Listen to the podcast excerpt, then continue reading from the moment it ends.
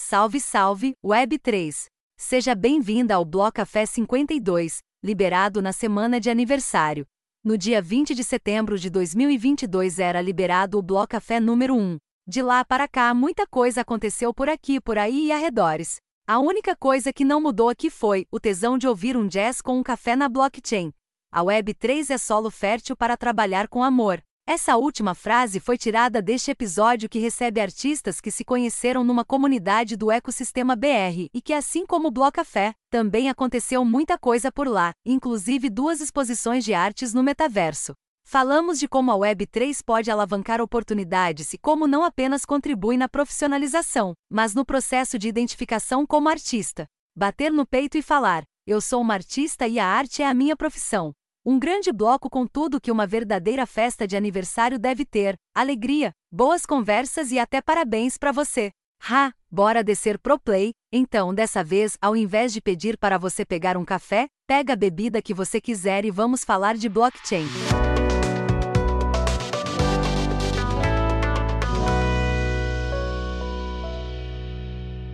Este bloco começa logo depois da publicidade. Você está pronto para fazer história? Estamos comemorando o primeiro aniversário do Bloco Café e para celebrar em grande estilo, temos algo incrível para você. Apresentamos o NFT Bloco Café um ano disponível agora na rede Zora por apenas 0.007 Ether. Este é um Mint aberto e você tem até o dia 20 de outubro para garantir o seu pedaço da história. Mas as boas notícias não param por aí. Ao adquirir o NFT Bloco Café um ano, você automaticamente aumenta suas chances de estar elegível para o airdrop da Rede Zora Imagine ter um registro dessa história na sua carteira e ainda receber um airdrop por apoiar o trabalho do Blocafé. É uma oportunidade que você não pode perder. Então o que você está esperando? Minte o seu NFT Blocafé um ano hoje mesmo e aumente as suas chances de ganhar o airdrop das horas!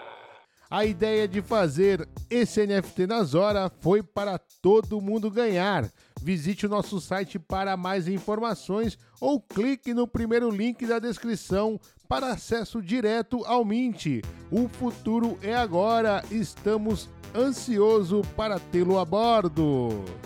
Blocafé, o futuro começa aqui. Vamos juntos para a revolução.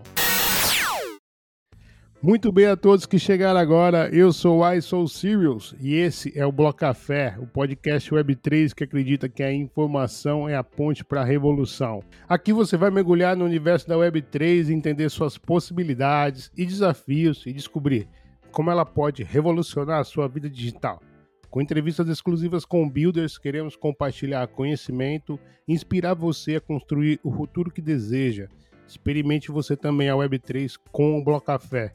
Na blockchain já é possível você ouvir o nosso podcast sempre um dia antes de ser distribuído na Web 2, mintar um NFT gratuitamente a cada episódio e coletar os curtas mais interagidos pela comunidade. Favorite o Bloco Café no protocolo da Áudios e peça o POAP deste bloco. Se você já está no protocolo da Lens, siga a gente por lá também. E assim, de bloco em bloco, experimentamos a blockchain para eternizar os nossos cafés o agregador de link está na descrição. Bom, finalmente, acho que a abertura mais difícil de fazer, afinal, esse café é para lá de especial. Celebramos nesse mês um ano de Bloco Café, 12 meses entregando todas as semanas um episódio novo para você. E neste mês super especial, nossos convidados serão pessoas que de alguma forma contribuíram com o Bloco Café. Aliás, este bloco será distribuído no dia 19 de setembro, um dia antes da data que foi ao ar o bloco número 1, dia 20 de setembro, desde lá já na blockchain. O bloco 1 não foi o primeiro podcast do Bloco Café, a gente teve um piloto antes, que foi o Bloco Gênesis.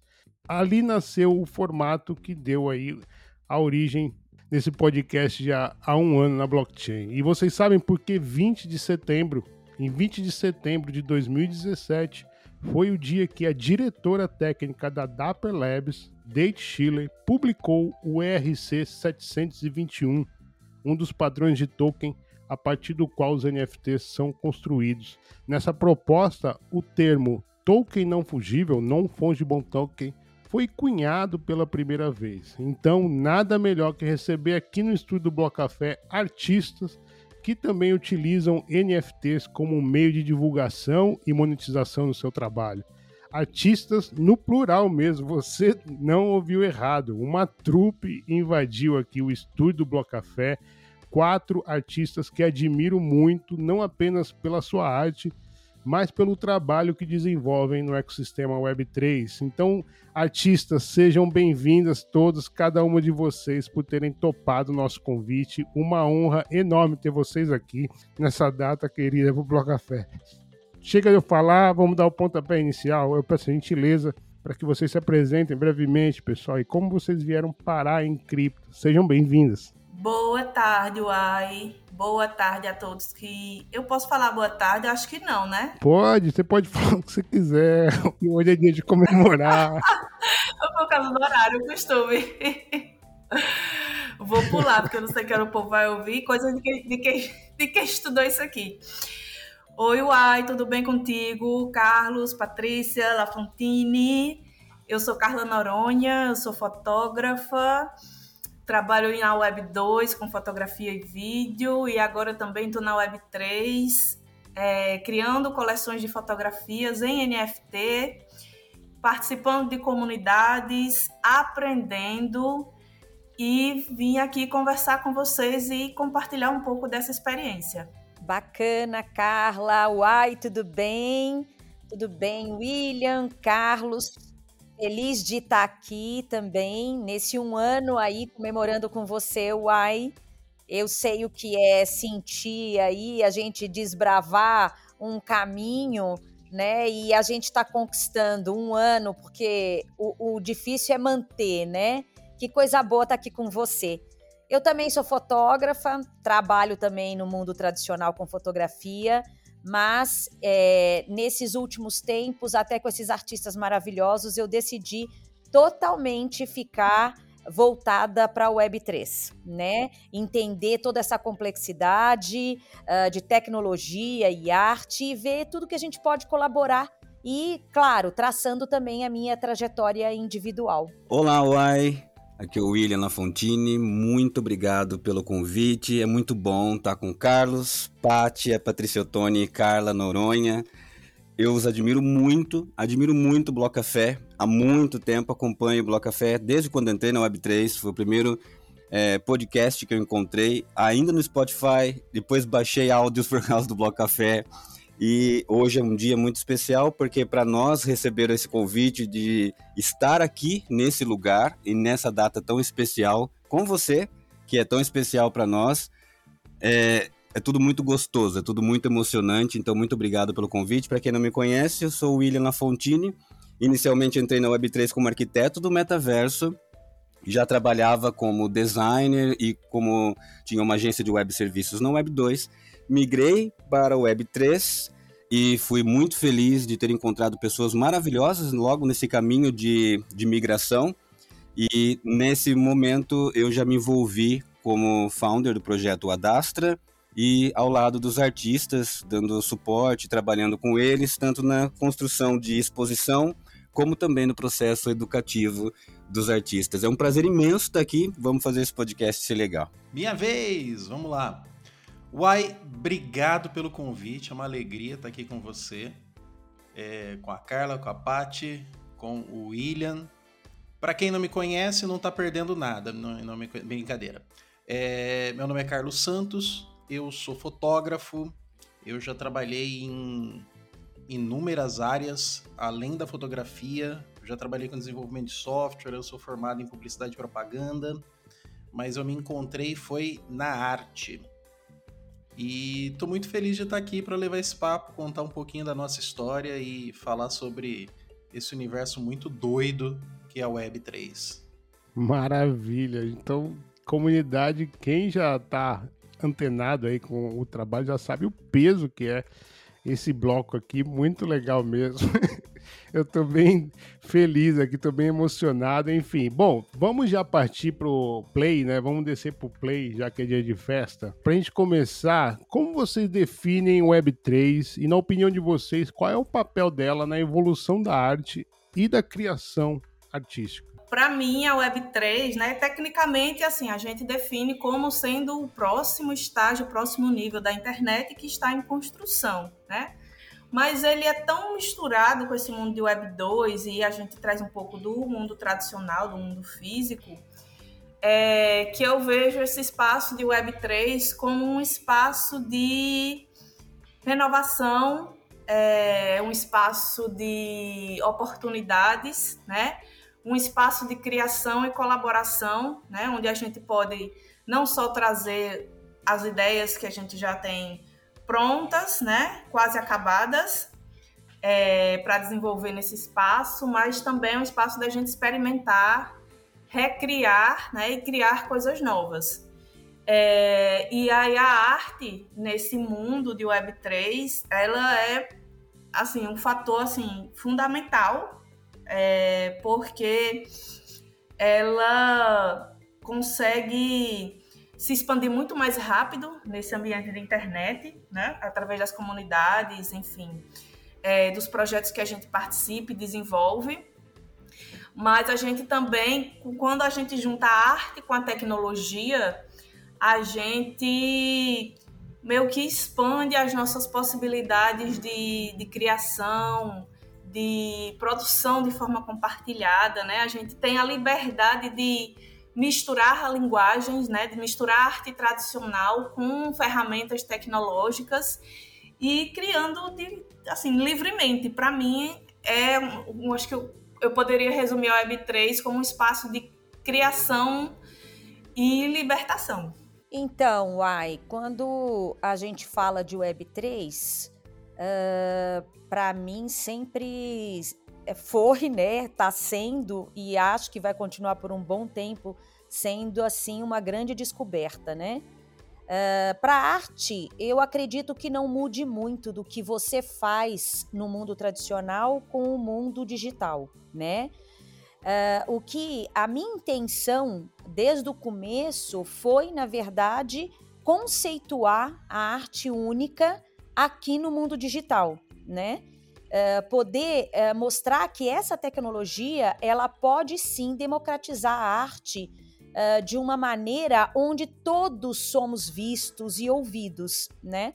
Porque no mundo tradicional é, é um mundo muito seleto, né? pequeno, é muito difícil da gente como artista estar tá entrando né? Sempre, vamos dizer, uh, sempre os mesmos, né? Ou aqueles que caem nas graças de críticos, de galeristas, e a gente acaba não tendo essa porta de entrada. Então, é na Web3, através das plataformas, das comunidades, que a gente começa a se apresentar como artista, uh, como crítico, como curador, enfim, vivenciando o mundo tradicional aqui dentro. Então, é, eu acredito que é a Web3, o que ela está trazendo para a gente é oportunidade. E eu fico muito feliz com isso, porque a gente consegue visualizar grandes artistas uh, nesse meio tendo essa oportunidade. E isso eu fico bem, bem feliz com isso. É, você sabe que uh, uma das primeiras uh, artistas que eu recebi aqui, Aliás, a primeira mulher também, a Cristina Rosa, ela trouxe um pouco disso, como é, democratizou a arte, né? Você não, não precisar ser amigos dos amigos de uma galeria, né, para lá, enfim.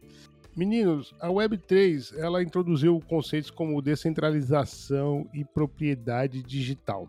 Como esses princípios influenciaram a maneira que vocês criam e compartilham as suas obras de arte? Então, para falar sobre descentralização e a identidade do artista na Web3, a descentralização na Web3 ela resgata né, esse poder nas mãos de poucos e coloca nas mãos de muitos e isso já é para nós uma chave significativa.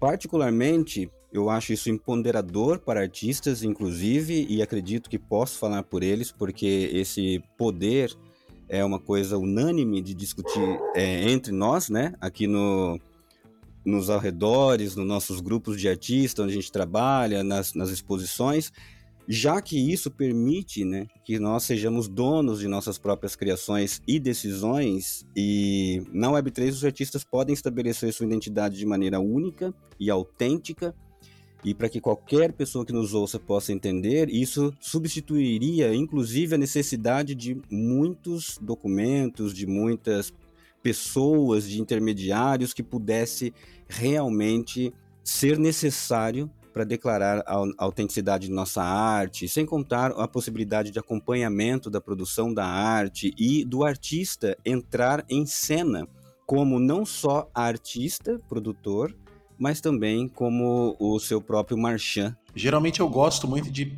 trazer um, uma visão um pouco mais antagônica da, das opiniões que são apresentadas. Eu gosto de pensar nisso meio como advogado do diabo. Até porque isso é super conectado com a arte, né? A arte que tem que ser questionadora. Então, gosto de trazer isso para o dia a dia. Então, quando a gente fala de descentralização e essa independência que a Web3 traz para o artista, é, a gente também precisa lembrar de algumas, alguns problemas que isso geram.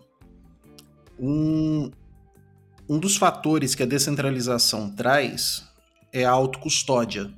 Porque já que está descentralizado, não está na mão de muitos, como disse o William, é, vai estar na sua mão a responsabilidade é, tanto dos seus tokens, das suas criptos, vai estar tudo com você.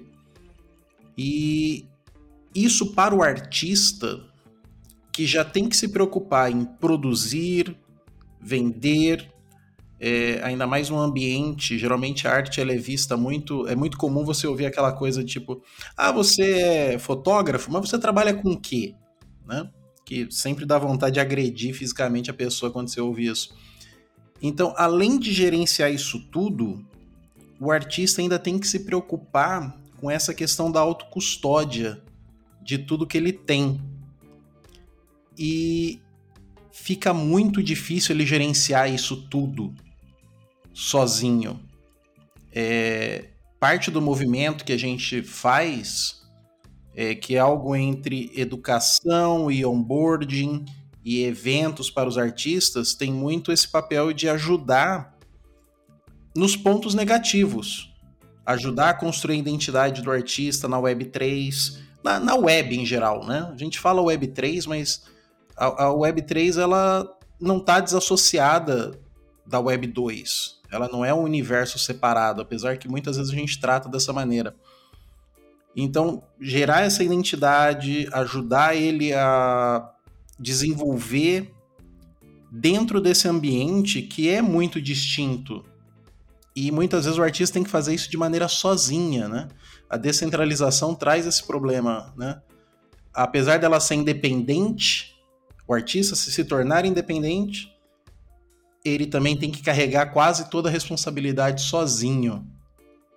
E é por isso que coletivos, grupos que se juntam para todo mundo trabalhar e se ajudar são tão importantes na Web3. Talvez essa seja uma das características mais interessantes da Web3, as comunidades. Sempre foi algo que me atraiu na internet e é por isso que é tão gostoso trabalhar com as comunidades da Web3. E como potencializa, né, Carlos? É bem legal, acho bem legal essa, essa potencialidade que as comunidades dão aos projetos, aos artistas. A gente vai falar mais na frente sobre comunidades.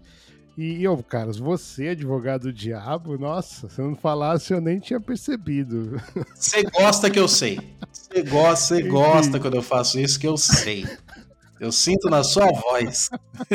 Não, eu adoro, adoro. Aliás, isso é, é importantíssimo até pro projeto Filoversando, né, cara? Esse instinto, essa inquietação, essa provocação, ela, ela é muito salutar no, no crescimento de amadurecimento, de sabedoria até, enfim de raciocínio crítico, talvez, né? Enfim, vamos tocando o barco. Próximo agora, cara, que talvez é o que culminou assim nesse convite, né? Que vocês, porque esse convite acontece porque vocês uh, estão organizando uma experiência no metaverso pela segunda vez, aliás, na semana que estamos gravando, foi o lançamento da segunda exposição no metaverso. Imagino que seja uma experiência é, diferente, assim, enfim, vamos trazer um pouco compartilhamento assim do que como foi esse processo, não só de trazer as criações para esse ambiente digital tridimensional, mas também é, como foi essa, essa doideira? Você já experimentava o metaverso antes ou isso foi agora? Enfim, traz um pouco dessa essa vibe aí que vocês sentiram. É, essa pergunta é interessante porque o metaverso, na verdade, foi uma experiência é, assim incrível, né? Pelo fato de você estar tá num ambiente, para mim, totalmente diferente, aonde eu tinha que entrar, parece até um meio que joguinho, né? E você tinha que estar tá ali no teclado, e se não fosse o William como ele, né, arquiteto do metaverso ali ajudando, nada poderia estar tá acontecendo, né? Porque ele, na verdade, nos auxiliou em todo esse esquema. E, enfim, e montar, fazer toda uma criação uh, desse ambiente digital eu, eu amei, amei a experiência. Eu acho que a gente consegue uh, ter uma experiência igual ou melhor do que no mundo tradicional, né? E eu sempre brinco que é sempre gostoso, porque você tá lá numa exposição de arte, você não precisa nem estar tá de salto, né, com cabelo feito, com uma maquiagem. Você pode estar tá ali e dentro só com o seu desktop você está conseguindo assistir aí, presenciar uma bela exposição, enfim, participar de palestras, workshops. E, então, para mim, é, o metaverso vai ser com certeza é, o futuro da, da Web3. É, é uma sensação, é, você fica totalmente imerso, né? E, e, a gente está agora também com outra exposição aí, só que a plataforma é diferente, um pouco, né? Mas as duas muito interessantes, apesar que eu gostei mais do avatarzinho que tem a ver com a gente, que a gente pode fazer as trocas da, da, das roupinhas, enfim. Isso é uma brincadeira até gostosa que a gente acaba, né? É, é, sei lá, a gente acaba no fundo gostando bastante desse ambiente, né? E de ficar lá dentro. Eu gostaria de falar que da experiência do metaverso, Mai, com, no lado desses artistas, que eu tenho uma definição muito particular para esse ambiente. Por exemplo, tecnologicamente falando, a gente já sabe da frase clichê que o metaverso ele é uma experiência que transcende o físico. Mas eu acho que o metaverso ele tem uma relação muito boa com o artista, porque para mim, Ser artista é ser uma versão de nós que mais honestamente nós performamos na infância, ou seja, ser criança, ser honesto consigo, né? Porque a arte é expor uma emoção, é expor um pensamento, uma crítica até, como a rebeldia infanto-juvenil tem essa energia de ser crítico. E ser artista é entrar em contato com o eu que talvez a gente deixando a frase mais clara, só conseguia contatar lá na infância, porque a gente se desobrigava de, de ser aceito, das responsabilidades e necessidade de grupo, não que a comunidade não seja importante, mas nós, por sermos muito mais genuínos, conseguiríamos contribuir melhor com a comunidade. E eu penso que metaverso é um jogo, um brinquedo, como a Paty disse, que conecta muito esse lado bom da infância. Então, eu não pensei em nenhum momento no espaço do metaverso, em trabalhar em exposição como técnica, como um trabalho. Inclusive a Paty, o Carlos, a, os meninos ficavam brincando que as meninas estavam me amarrando lá dentro no, no metaverso pelos pés, porque eu ficava lá o dia todo. É muito divertido é excepcionalmente gratificante e é como se estivesse brincando. É literalmente como se a gente estivesse brincando. E eu termino dizendo que, então, parece que a brincadeira nos foge tanto em dias de trabalho que somente a arte e o metaverso tem conseguido aqui no território da Web3 nos conectar com essa versão mais divertida de fazer uma coisa que a gente realmente ama, afastando a palavra trabalho e nos conectando com a arte. Então, produzir no metaverso era uma brincadeira de arte que nos fez é, em grupo, sermos bem mais artistas para nós mesmos. Muitos de nós saímos de lá nos reconhecendo melhor como artistas, inclusive eu, que só passei a usar o título de artistas depois de trabalhar com os artistas e de eles me chamarem como tal. Eu nunca usei o título de artista antes. Nunca me autodenominei assim. Então essa foi como brincar no barro, brincar na areia, como se sujar e como fazer arte, como nossas vozes diriam. Cara, legal isso, né? Te, te ajudou na, na tua definição como artista, bem bacana, massa, massa demais. A Paty falou, né, sobre os avatares e tal, aí a gente vê a importância que é a foto do perfil, né, os PFPs e tal. Continuando ainda no metaverso, a gente já falou um pouco dessa interação mais imersiva com o público, tanto o La Fontine quanto a Paty, mas eu queria que vocês trouxessem alguns causos aí dessas visitações do metaverso e uma pergunta aqui interessante que surgiu agora. É, qual foi o impacto dessas exposições nas vendas das peças? A minha experiência com o metaverso, ela começou ano passado, mais ou menos no mês de julho, agosto, quando eu comecei a entrar nas comunidades, especificamente acho que uma das primeiras foi a Brasil com S, que é um projeto voltado para a valorização da cultura brasileira. E aí, como eu atuo nesse segmento, é, eu entrei assim, de cabeça e tal. Eles fizeram uma exposição lá de abertura, e aí foi a minha primeira experiência de fato, né? E aí, assim, eu entrei no espaço, assim, térreo, primeiro andar, esse ambiente, né, de edifício da vida real tava criado em 3D. Então, assim, eu. E aí, assim, quando a gente usa o computador para entrar, né, com a tela maior, essa experiência ela se torna mais profunda, né? E aí, para mim, assim, parecia que eu tava assim em outro universo mesmo, assim, porque eu, eu pude personalizar lá o bonequinho, escolher a roupa, pegar um, um, ou botar uma foto minha no meu rosto, ou criar lá de acordo com o que tinha lá as opções. Então, tudo isso permite assim, a gente criar é, a, a, nossa versão de personalidade que está guardada lá dentro, né?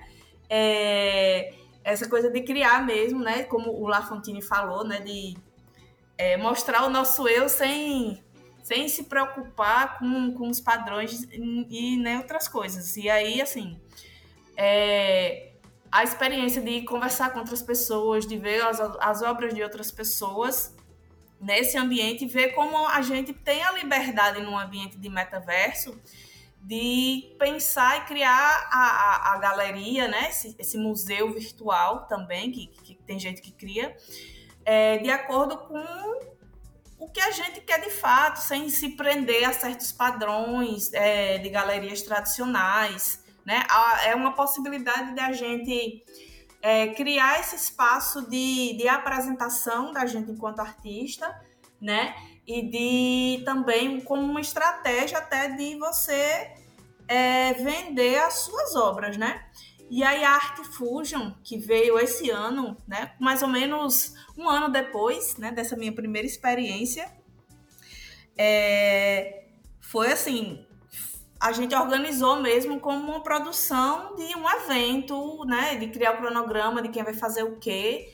E aí a gente trouxe a experiência do, do real, né? Quem tinha essa experiência com produção de exposição, de curadoria de tudo, para auxiliar nessa produção. É, e aí fizemos todas as etapas necessárias, é claro, de, de divulgar, até a divulgação e tudo. E assim, estar nesse espaço, assim, foi, especialmente o Art Fusion, foi mais especial ainda e diferente, porque foi algo que a gente criou, que a gente é, se provocou a fazer, né, a produzir, é, dentro das reuniões que a gente faz nas quartas-feiras, às oito e meia, lá na comunidade da Recycle.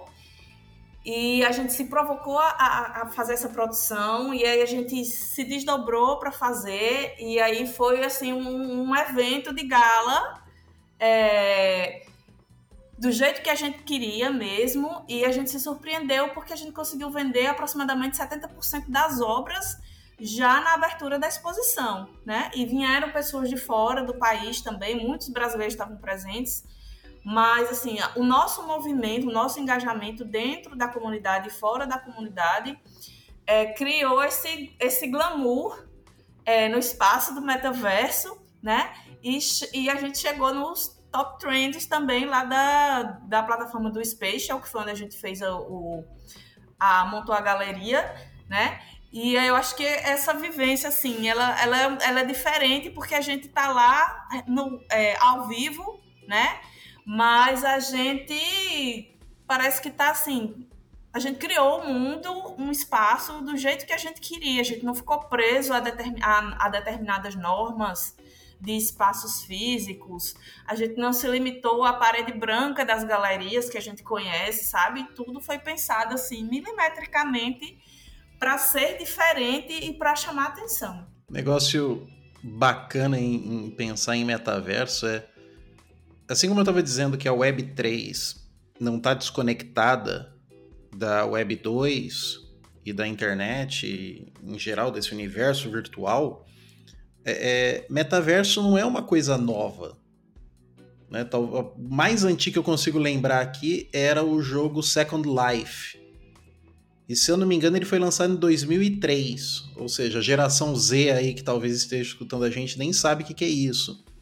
Mas Roblox, Fortnite, é, Minecraft, todos eles apresentam esse conceito de metaverso. É, Ariana Grande já fez show no, dentro do Fortnite. É, se eu não me engano, o filme Rise of Skywalker tinha um trecho que era citado no filme que aconteceu no universo de Fortnite.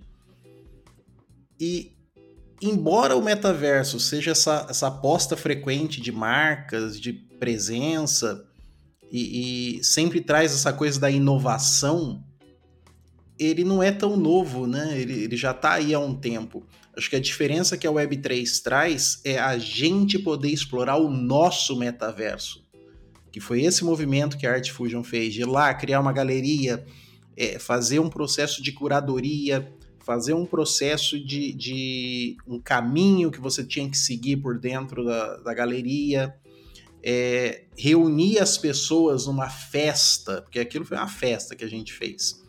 É, só faltou o álcool, apesar que eu acho que algumas pessoas ali já estavam meio embriagadas. E criar todo esse ambiente que é uma novidade, né? Porque antes você fica restrito no que estava sendo criado por uma empresa, né? Por quem fazia a Second Life, por quem gerencia o Fortnite, vai ter aquele evento, tal, você pode participar, mas é dentro daquilo que foi criado. Você criar o seu próprio ambiente virtual, isso é muito bacana. E talvez seja esse um dos problemas que o metaverso vem para resolver né? Muito se fala sobre, apesar dos jovens nativos digitais, eles não terem claro qual que é a promessa que o metaverso vem, eu acho que dentro para o ambiente de quem cria conteúdo, né, e artista está criando um, um, conteúdo, né, falta mais explorar as oportunidades que o metaverso pode trazer para a gente. Uma das coisas assim que eu vejo que falta, assim, que é uma coisa que eu percebi desde o início, né? Nós que estamos aqui somos pessoas que têm as, que têm que lida fácil com a tecnologia e nós somos minorias nesse mundo de Web3, justamente porque a gente tem essa facilidade em lidar com a tecnologia. Mas uma coisa que eu senti falta nesses espaços de, de metaverso que eu ainda sinto falta é a questão da acessibilidade e da inclusão das pessoas com necessidades especiais. Uma vez até perguntei, é, no, no, soltei no meu Twitter, se alguém conhecia algum projeto de Web3, seja com NFT ou não, enfim, mas que tivesse esse ambiente de metaverso e que trabalhasse de alguma forma é, essa, essa chamada, essa inserção das pessoas com necessidades especiais para esse ambiente.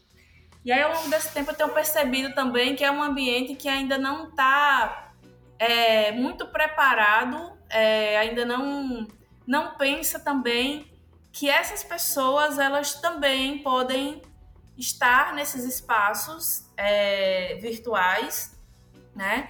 E tirar proveito disso, seja como profissional, como artista, ou de qualquer outra área, É, e também participar, consumir arte, é, fazer network, sabe? Ocupar os espaços também. Eu sinto essa falta e eu acredito que essa, que essa minha percepção ela vem muito também da questão de, do fato de eu estar em sala de aula e de vez em quando é, eu tenho alunos de fotografia, enfim, ou de, de design, enfim, de, de, de áreas correlatas, que tem alguma necessidade especial, né? Tem alguma, alguma portabilidade.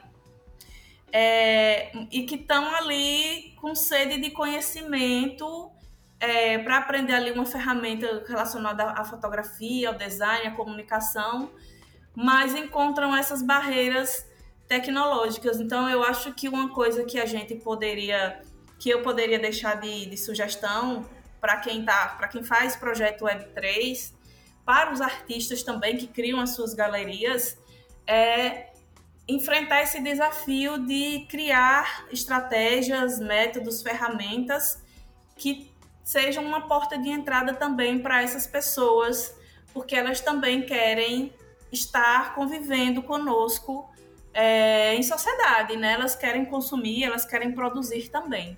Não, muito legal essa tua fala, Carla. Que eu lembrei agora, nós estamos, nós estamos gravando esse episódio na semana da Lea Brua e, e, ela fala sobre isso também, sobre a acessibilidade, aliás, a falta de acessibilidade que existe na Web3. Muito legal você trazer isso para cá também.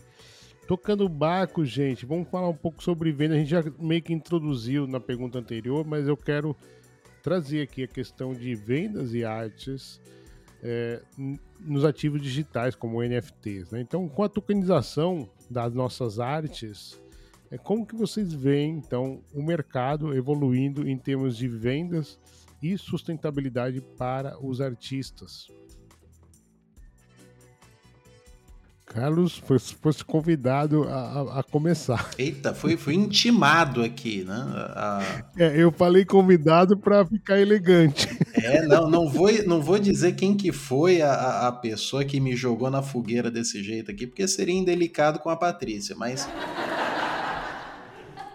sobre vendas e sustentabilidade para os artistas, eu acho que quando o artista ele entra em um novo mercado, seja Web3, seja qualquer tipo de mercado, é óbvio que ele busca uma monetização daquele trabalho que ele está fazendo.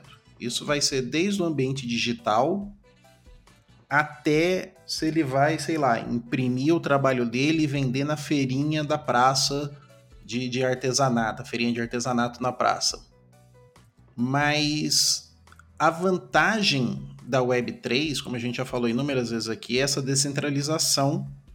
Só que isso tem um ônus, que é essa autocustódia, que acarreta ele fazer o marketing, é, fazer post, ir atrás de colecionador, meio que fica tudo em cima do artista para estar tá trabalhando em cima disso. Mas é possível, porque existem as comunidades, assim como a Recycle, a, a Dastra do William, é, a plataforma The Rug, enfim, existem inúmeras comunidades aonde você pode aprender como realizar esse trabalho. E o bacana é como as pessoas, em geral, são abertas a ajudar as outras nesse tipo de comunidade. Talvez porque sejam artistas, não sei dizer, talvez. Então, isso sim gera um ambiente sustentável para esse artista. Sustentável nesse sentido de, de mantê-lo ativo dentro dessa comunidade. É, é o suficiente para sustentar né, completamente o artista? Ele vai ficar ali só vivendo de Web3? É muito difícil. Mas não porque é Web3. O ambiente para o artista viver só da sua arte é muito difícil em qualquer tipo de, de, de ambiente, seja Web3, seja digital, seja meio físico. É, o artista, para ele realmente continuar trabalhando sem ter que ter dois, três empregos em outras áreas, tem que ser muito guerreiro. Eu não consigo ver outra coisa a não ser amor para conseguir fazer a pessoa insistir, manter isso rodando. E a Web3 é um ambiente muito fértil para você fazer esse, esse amor é, sustentar, te dar força para você continuar o que você está fazendo.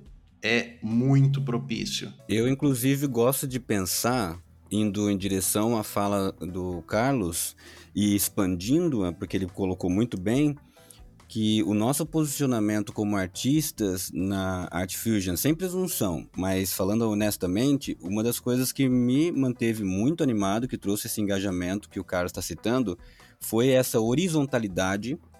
É, eu, eu não, não, me canso de dizer isso em spaces que a gente foi convidado e tudo mais, sobre, por exemplo, eu ver pessoas que não Web 2, possivelmente a gente não teria acesso a ela. E eu posso colocar a Patrícia, o Tony, que está aqui com a gente, como um exemplo, é, como curadora, e o próprio Carlos e a Carla como fotógrafos. Muito dificilmente eu teria acesso a essas pessoas. E a Web3 ela propicia essa acessibilidade. Então a gente tem um problema de acessibilidade, como a Carla trouxe, é, de um lado, e a gente tem uma solução do outro, o que prova que se a gente resolver a pendência anterior, a gente tem um cenário muito fértil para produzir coisas muito interessantes, que é, automaticamente vai se conectar no seguinte ponto. Ah, nós temos um metaverso, nós temos ferramentas que carecem ainda de uma atenção sobre a acessibilidade dos indivíduos. Acrescento a fala que a acessibilidade também vai é, para pessoas com algum tipo de, de saúde financeira menor, porque os metaversos são pesados, requerem computadores e celulares suficientemente bons, internet suficientemente boa, então isso também entristece um pouco. Né? A gente tem essa dificuldade de todo mundo ter a experiência imersiva. E do outro lado, a gente tem essas soluções que é a conectividade horizontal com pessoas de um currículo extraordinário extraordinário.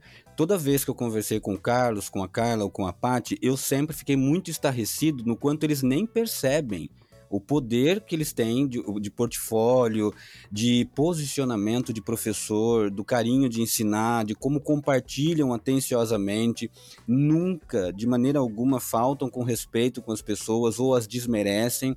Isso trouxe esse engajamento do qual o Carlos estava propondo, desse amor de ficar todo mundo junto, né, de ficar todo mundo continuamente sustentando o movimento que foi a Art Fusion. E eu acho que isso pode ficar como uma inspiração. Claro, aberto a possibilidades de qualquer outro próximo projeto que apoiar os artistas, ou mesmo movimentos artistas que nos ouvir e ver alguma coisa que pode amadurecer é de muito bom tom, mas que é esses aprendizados e essas experiências que a gente teve também sirva como inspiração. Isso para dizer sobre a tokenização, tá? Isso para dizer que existe uma busca incansável entre nós de buscar a monetização do artista, da valorização de sua arte e de romper com uma necessidade que ele tinha na Web 2, que a gente está tentando, como um exército de artistas, impedir que esse mal chegue aqui. Que nada mais é do que a desvalorização do artista por trás da arte. Porque a arte, a, ela pode ter certa, uma certa facilidade de ser valorizada, principalmente para fins no NFT, como o mercado de flip, ela pode discorrer fals falsamente como se estivesse sendo vendida por seu valor artístico, mas de repente está sendo vendida por uma especulação o que não tem nada de errado. Só que o artista precisa receber a educação de que de repente esse valor embutido ali não foi da apreciação de arte. Então termino dizendo que é, a gente acaba tentando fazer com que esse problema do artista não ser valorizado não venha para cá. Então a gente está trabalhando fortemente para educar e reeducar, se for necessário, todos os envolvidos na cena artística para que ele entenda sua técnica, seu valor, seu posicionamento como pessoa, sua saúde emocional, para que ele também seja não só assinatura no rodapé de um quadro, mas um indivíduo que performa a posição de um artista de grande valor. E, e, e esses meninos fazem isso fantasticamente, uai. Essa questão que eu adorei a fala que o Carlos falou, né? A fala que o Carlos falou é boa, né? o que o Carlos disse agora sobre o amor, né? A Web3 ser um terreno muito fértil para você cultivar o amor, aquilo que você gosta de fazer. Pá, cara, me simpatizei demais com isso aí, Carlos. E a fala do Lafontinha agora me despertou até para uma pergunta que eu vou até sair um pouco do roteiro, não. Mas é o seguinte, é uma discussão que eu já vi acontecer em mais de uma vez, não só lá na Recycle, mas também em outras comunidades. E aí eu queria saber a opinião de vocês, artistas aqui. É, porque é o seguinte, às vezes a pessoa minta a arte né, de vocês e depois fica com ela na carteira ali porque tem um receio de, por exemplo, listar ela no secundário, né? Porque, ah, pô, será que vai levar a parada pro pessoal, assim, vamos dizer assim? Ah, pô, eu valorizo, eu desvalorizo a arte. Se, e eu já penso totalmente diferente. Eu sempre trago a ideia de que, meu, quanto mais eu movimentar a venda no secundário daquele artista, melhor é para todo mundo, não só para a questão do viés especulativo, né?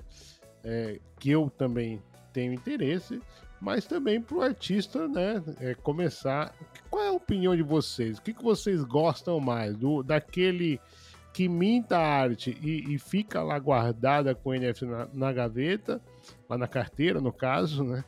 Ou é aquele que bota para rodar e vai. E, mas aí também tem a questão do mercado. Às vezes, por exemplo, o Lafon trouxe uma ideia de de que é, de supervalorização ou subvalorização da arte, enfim, como é que vocês lidam com isso? Traz aí pra gente agora. Eu acho super interessante quando alguém pode estar tá colocando a, a, o trabalho da gente no secundário, né?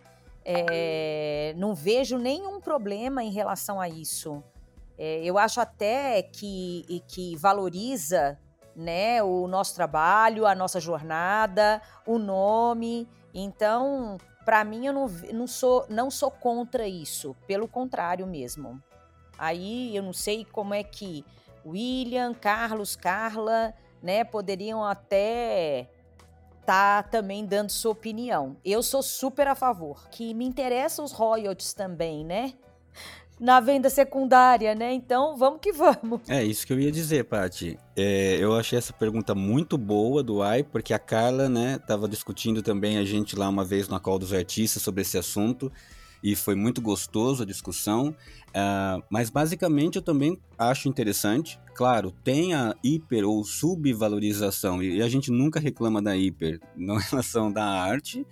E eu concordo com a parte que isso pode ajudar na, no crescimento do nome, né? Da expansão do alcance do nome desse artista.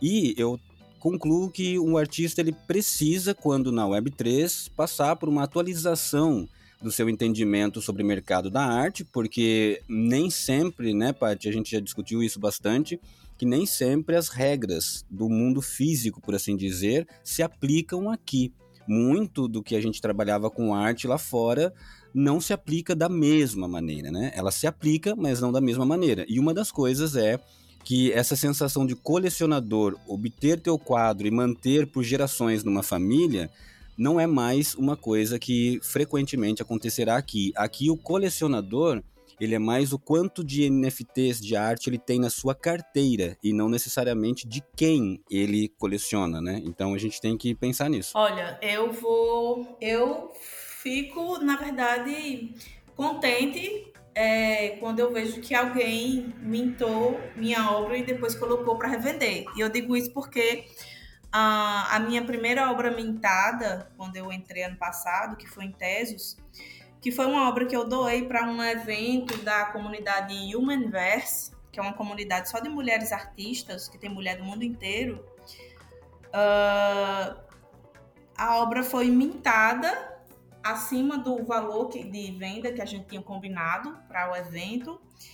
E logo em seguida, a pessoa que comprou colocou para venda. Então, assim, para primeira, quando eu vi aquilo, aquela minha primeira obra sendo mintada e já sendo na sequência colocada para venda assim num valor pelo menos assim umas 500 vezes mais alto gente, eu fiquei muito, muito feliz e surpresa com essa situação, né?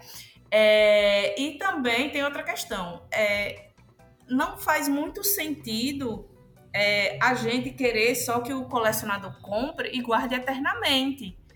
Isso era no mundo físico, você comprava a obra física, ela precisa ser cuidada, preservada e tal. Mas aqui na, na Web3, a gente está falando de um, um NFT que é um arquivo digital, né? Que vai ficar ali na sua carteira e que tem uma rentabilidade associada a ele, que pode variar para mais ou para menos, né? Mas que a maior diferença é o NF, a nossa obra NFT, ela sempre vai trazer um retorno financeiro para a gente enquanto artista, justamente por causa dos royalties, dos direitos autorais. Coisa que com a obra física não existe. Você vendeu para alguém, se esse alguém revender, tchau, você não recebe mais nenhum centavo. Então, assim, é, eu, a gente tem que desejar que, esse, que as obras sejam é, adquiridas pelos colecionadores, que eles curtam, né, que eles admirem e que quando eles tiverem a fim de vender, eles vendam e vendam bem as obras para que eles ganhem, porque eles fizeram um investimento também, e que a gente também continue ganhando, porque esses royalties, apesar de ser um, uma taxa assim de 10%, parece pouco, mas quando você soma venda sobre venda, você recebe uma grana que pode financiar um projeto seu, sabe? Pode pagar uma conta sua da sua casa. Então, assim, a gente tem que ficar feliz quando essas obras elas são vendidas no secundário duas, três, quatro, cinco vezes, enfim. Muito legal que surgiu essa pergunta aí, porque é uma discussão, né, que as pessoas às vezes compram e ficam com receio, ah, será que o artista vai achar que eu estou desvalorizando e tal? Eu já, e eu já reparei isso mais de uma vez né, nessa discussão. Assim. Ainda sobre, sobre esse debate da venda, eu estava aqui pensando o que levaria o artista a pensar Poxa, comprou minha obra e já está revendendo. Nossa, tô chateado. E eu não consigo achar outra resposta além de ego. Que apego é esse, né? É... Se a gente pensar em mercado de arte tradicional, os dois principais. Os... Primeiro, não, o segundo. O segundo maior motivo de uma pessoa comprar obras de arte é investimento é comprar para revender depois. E sempre foi assim. Esse é o segundo maior motivo porque as pessoas compram obra de arte no mercado físico, no mercado tradicional, né? O primeiro não vem ao caso, o primeiro é provavelmente lavagem de dinheiro, mas aí é outra história. É, em NFT, eu quero mais é que o cara suba o, o, o floor price da minha coleção não, consigo imaginar o cenário em que o cara vai pegar a obra e vai falar: não, isso aqui é meu agora, ninguém vai levar ela embora. E faz nem sentido. Eu acho que isso tinha que se expandir para outros mercados de venda digital. Quando a gente compra uma música no iTunes, por que, que eu não posso vender ela para outra pessoa, já que eu comprei? Se eu compro um livro para o Kindle, por que, que eu não posso emprestar ele para outra pessoa se ele é meu? Simplesmente porque não é seu. Você comprou o direito de ler o livro, você comprou o direito de escutar a música, mas ela não é sua. Né? A mesma coisa vale para qualquer coisa no mercado digital, sei lá, skin que você comprou, a roupinha no joguinho que você joga lá no seu PlayStation. Ela você tem direito a usar, mas ela não é sua. E o NFT justamente traz uma propriedade diferente ele é seu. Aquele ativo digital é seu. E aí tem dois pontos. Primeiro, se ele é do comprador, o artista não tem que se. É dele, faça o que ele quiser. Se o cara quiser comprar e queimar, né, seria uma sacanagem. Mas, teoricamente, é, tá no direito dele, tá na carteira dele, ele pode fazer o que ele quiser é, ficar com, ai, não gostei que vendeu, eu não consigo entender esse pensamento. Acho, acho coisa de quem não entendeu o mercado onde entrou, talvez. E vale o debate, o debate é válido, mas é, é, é, é difícil, eu acho muito isso. É, faltou a pessoa pensar mais de maneira comercial. Isso é um mercado. Você está vendendo um produto. Eu lembrei muito da questão de você, da arte, é você criar e a partir daquele momento ela é do mundo, né? Depois que você jogou ela pro, pro universo, ela já não é mais tua, né, cara? E aliás, e, e aí até pegando esse gancho aí de ela não ser mais tua, eu queria continuar ainda nessa questão de, de venda de artes e trazer é, dois pontos aqui. Primeiro, a questão de é, autenticidade, né, de direitos autorais nas artes digitais e questão também de segurança digital. Pessoal, como que vocês abordam essas preocupações em relação às suas próprias criações, tanto de direitos autorais, de royalties, e também questão de segurança digital. Bom, eu é, sempre que eu minto uma peça ou uma série, é, eu sempre coloco lá o meu valor lá dos royalties para primário, secundário, é, porque é uma forma de, de rentabilizar, né? Porque assim, a gente não entra, é, como eu falei, eu entrei por, por esse universo de oportunidade, né? Porque eu, eu vislumbrei um espaço onde eu posso divulgar meu trabalho, onde eu posso ganhar mais visibilidade e, consequentemente, vender as minhas fotografias como obras de arte, né?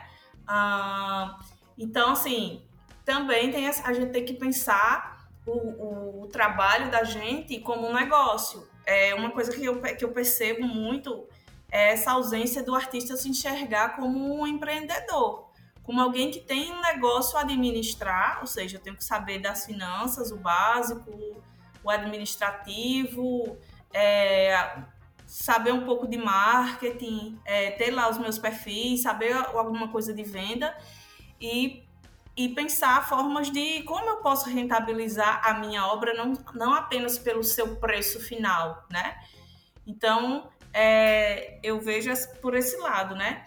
E aí a questão da segurança, ela entra nesse sentido da gente, por exemplo, ter uma carteira específica para comprar cripto, outra carteira para botar os NFTs, né? Outra carteira para conectar com para receber airdrop, né? A gente precisa ter essa essa percepção, né, praticar isso, assim, ainda é um pouco complicado para muita gente, porque tem a questão da frase de segurança, é, você tem que estar tá administrando várias carteiras, né, vários, são vários aplicativos, é, mas é algo necessário, porque se eu, como, no, no mundo físico, né, no mundo tradicional, eu tenho mais de uma conta no banco e eu tenho que administrar todas elas, de, destinar cada conta bancária para um fim específico, para eu ter segurança e para eu conseguir administrar melhor esse meu dinheiro, no mundo da Web3 é a mesma coisa, né? Essas carteiras que tem as nossas criptos e os nossos NFTs, né? A gente também tem que aprender a administrar, então, e aí vale é, entender que do jeito que eu não posso é, passar a minha senha do banco pelo telefone. É, eu também não posso conectar minha carteira em, qualquer plataforma que aparece oferece, oferecendo um, um, um free mint, né?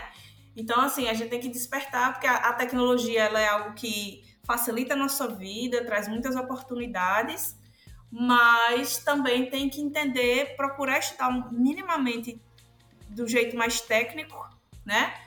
Para manter uma segurança mínima. E, não, e a gente não corre risco de perder os NFTs, de não ter o nosso dinheiro é, indo para uma carteira errada, ou, ou, simplesmente se perder no espaço, né? Porque no, no mundo da Web3, se você manda sua, sua, seu dinheiro para a carteira errada, você perde totalmente. No mundo tradicional, a gente ainda consegue ir ali no banco, resolver alguma coisa, né? Fazer um, um BO, enfim, processar, mas na Web3 isso não existe. Então, assim, exige um pouco mais de atenção. E aí também, assim, para quem. Volta àquele assunto. É, da, da relação com a tecnologia. Se a pessoa tem dificuldade, ela também vai sentir um pouco de, de medo de enfrentar tudo isso, né? Mas, assim, hoje o artista ele tem que ter esse olhar além da produção, né? Além do, do ego, da vaidade, né? Enquanto alguém que cria uma peça, uma obra, mas também ter um olhar de administrar para que esse negócio ele possa dar certo. Eu concordo com a Carla, uai, e inclusive a gente se concorda muito, né? Nós somos as tartaruga ninja da arte aqui. É, eu acho muito interessante que a gente pense que a ponte que está entre a Web 2 e a Web 3 para os artistas é a educação. a gente pode enumerar os prós nesse sentido de segurança e tecnologia da blockchain, que é aquelas velhas boas coisas, né, presente na nossa lista: autenticidade mutável, proveniência transparente, controle do artista, facilidade de transferência. Mas os contras acaba que é, esse é o motivo da nossa concordância. É um processo de educação necessária, porque tem complexidade técnica e isso pode discorrer em vários problemas. Existem custos iniciais que acaba que, inclusive por falta de informação, um artista pode gastar até mais para mintar uma obra do que seria necessário. Já vi casos de pessoas pagarem para alguém mintar é, sua coleção, pagar 3 mil dólares sendo que o todo o processo poderia ter sido feito, por exemplo, numa Remint, numa plataforma de, de para mintar nesse sentido, que está bem popular, inclusive com um trabalho bem feito que Vinícius Bidum fez de educação. Inclusive, um abraço para a comunidade IBID também, que trabalha nesse processo educativo. A sobrecarga de informações também é um problema, nesse sentido de segurança que a gente está citando aqui porque tem, a gente tem uma sensação de que a gente precisa saber de muitas coisas. Isso pode, inclusive, eu costumo dizer que algumas palavrinhas receberam uma pitada gourmet na Web3. Ao invés de fazer pechincha, I, I make a offer. Ao invés de eu ter ansiedade, eu tenho FOMO, né? Ao invés de síndrome do pânico, eu tenho um FUD. Então, é, o FOMO aqui, emocionalmente falando, ele não é bem-vindo porque ele acaba trazendo uma sensação. A gente já escutou artistas, inclusive no movimento da Art Fusion, já escutei artistas me dizerem, William, eu não estou conseguindo acompanhar porque eu tenho filho, eu tenho outro trabalho, eu tenho isso, aquilo, outro. E quando eu venho aqui no Twitter, ou quando eu entro na comunidade, a gente tá, já andou 30 jardas e isso me, me descontrola. E ponto para Art Fusion, né, que a gente trabalhou sempre com com roteirinhos, com atas, com lugar acessível para todo mundo entrar e consultar tudo que a gente dizia. E, por último, a saturação do mercado. Porque a popularização dos NFTs, o mercado está ficando mais competitivo, principalmente no bear market, tornando-se mais difícil para os artistas se destacarem e encontrarem seu público, principalmente se ele não tiver uma educação de arte.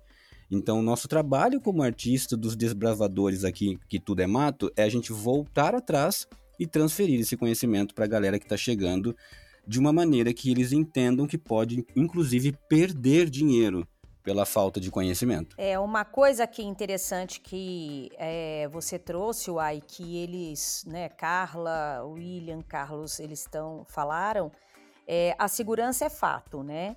uh, enquanto as coisas não ficarem mais fáceis, não é só para o artista, mas para todos que utilizam essa a parte digital, né, uh, em relação a criptos, enfim, esse mercado descentralizado, é, é, a mesma coisa que eu digo, é dirigir um carro sem entender de motor.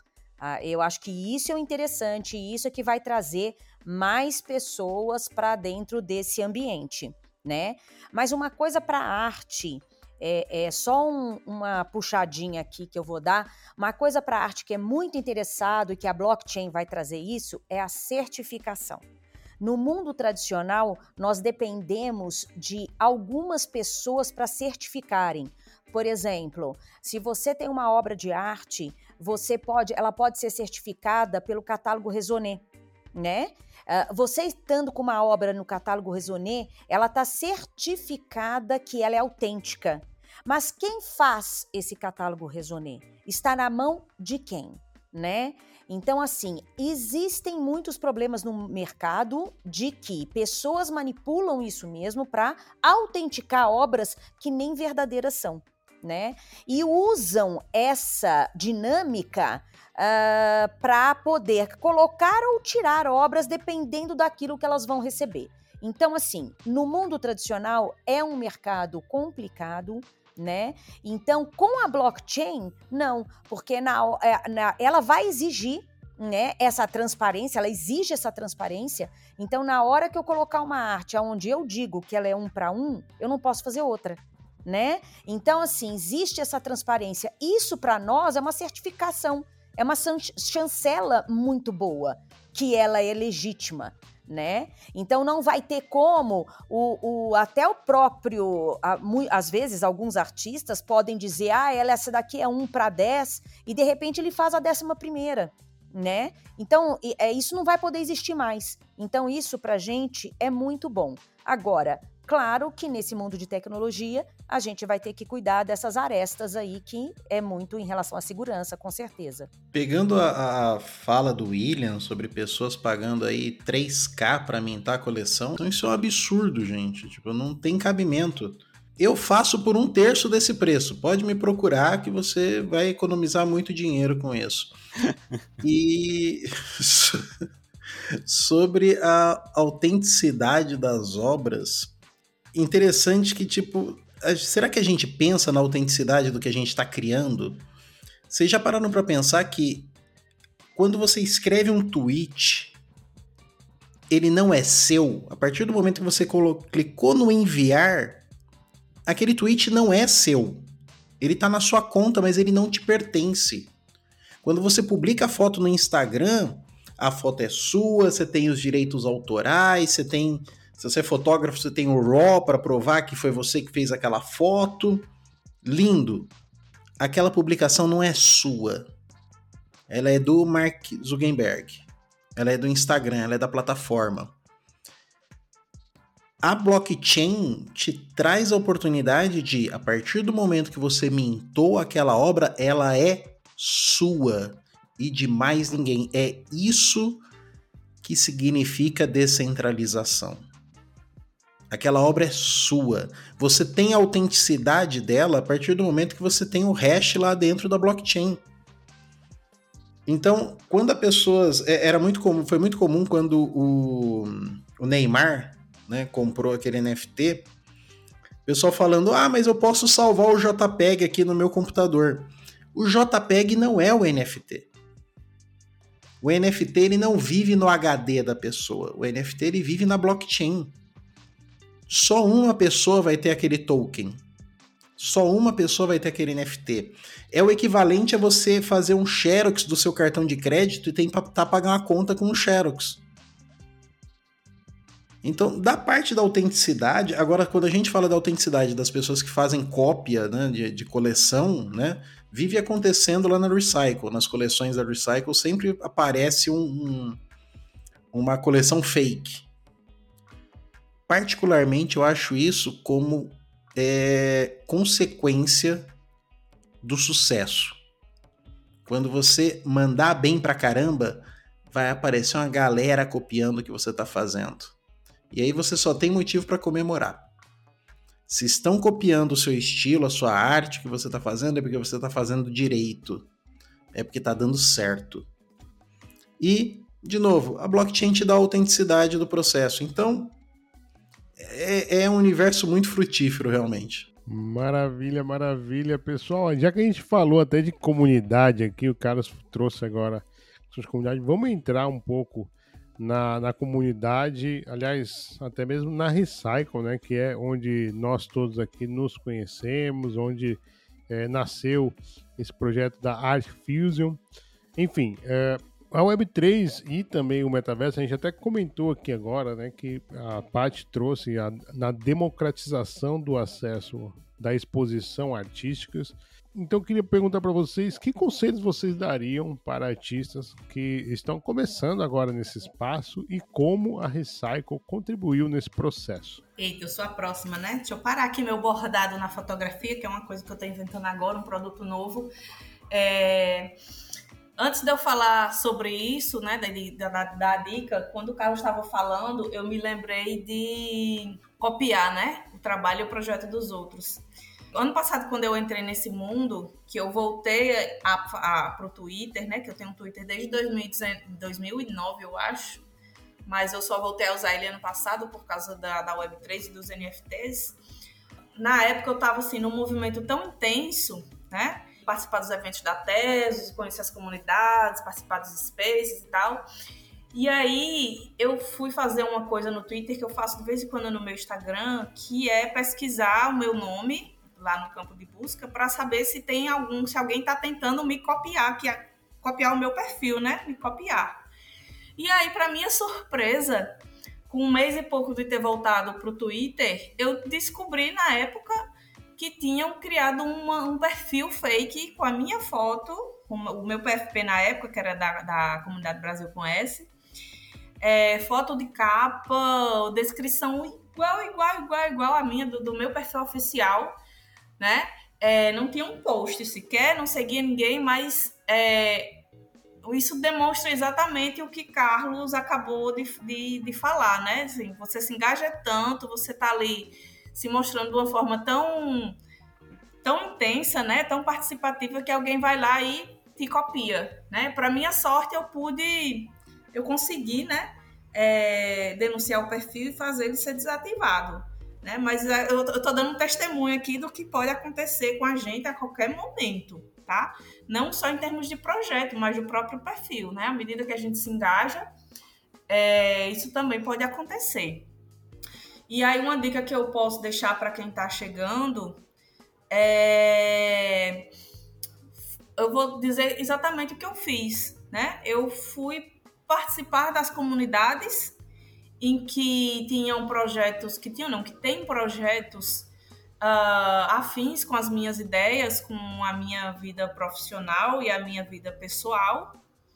E aí, dentro dessas comunidades, eu conheci não só pessoas novas, mas eu também aprendi como a Web3 funcionava, o que era a Web3, né? Eu, eu foi um, um onboard para mim, ele foi bem na prática. É, eu sei que para mim não foi difícil, porque eu tenho facilidade em lidar com a tecnologia, mas eu sei que para muita gente a tecnologia é uma barreira.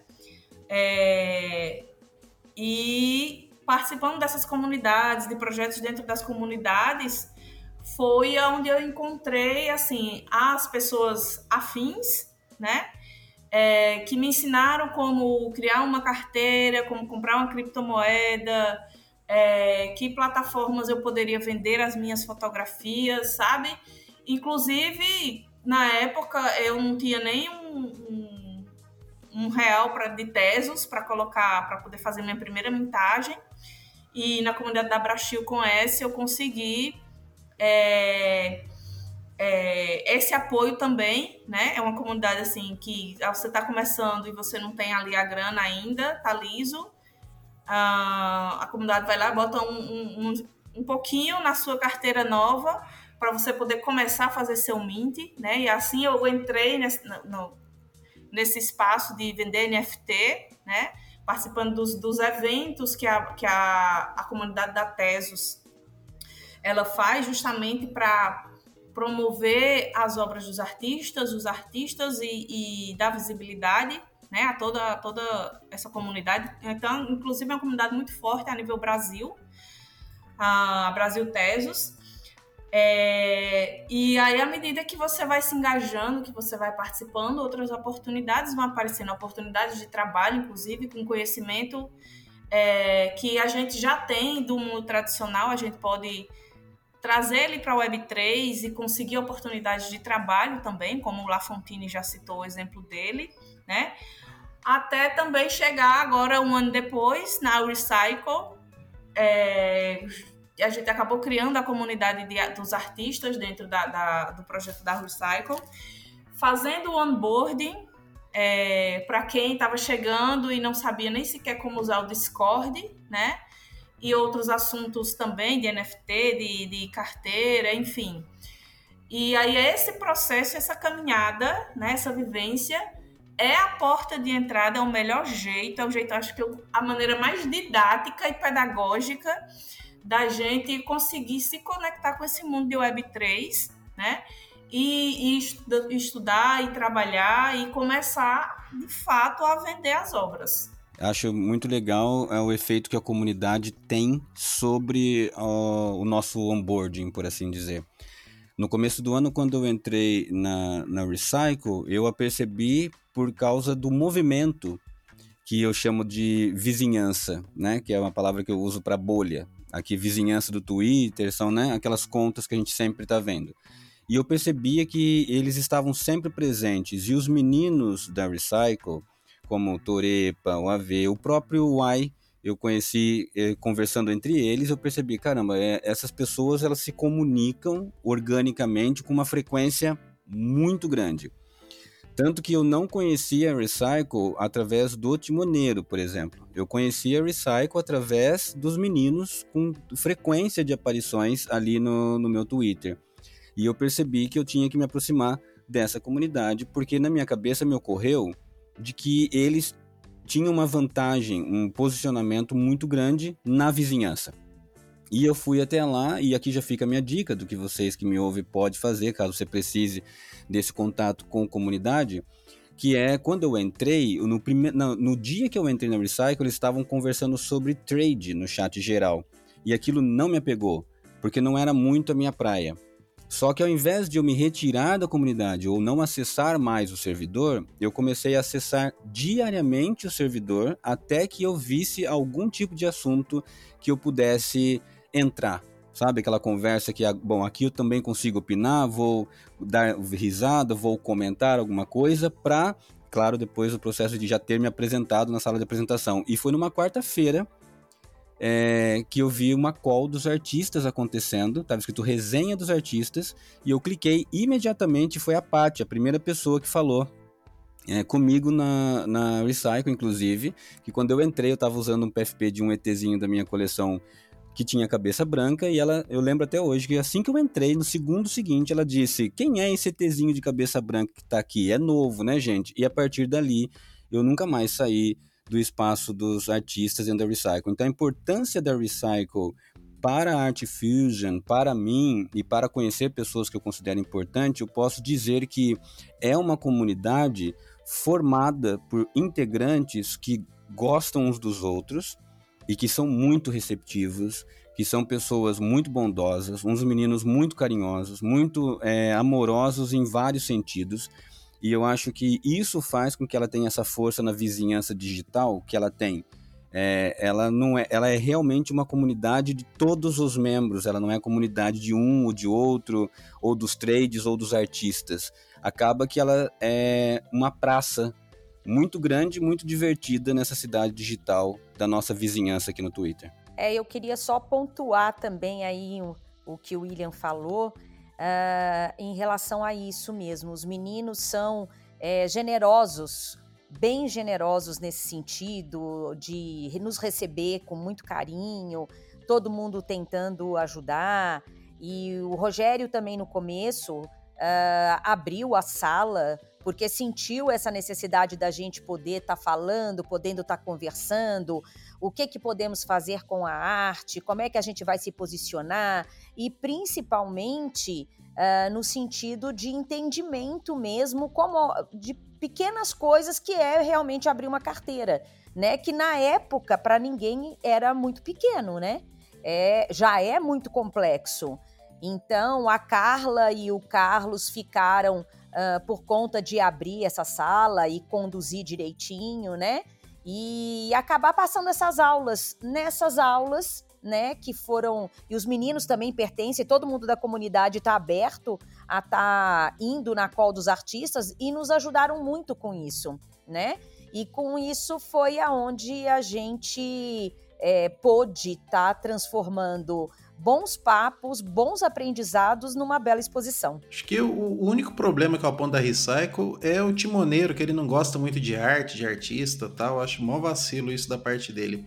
É, não, mas falando sério, é, uma coisa muito forte na Recycle é um movimento de te colocar para frente.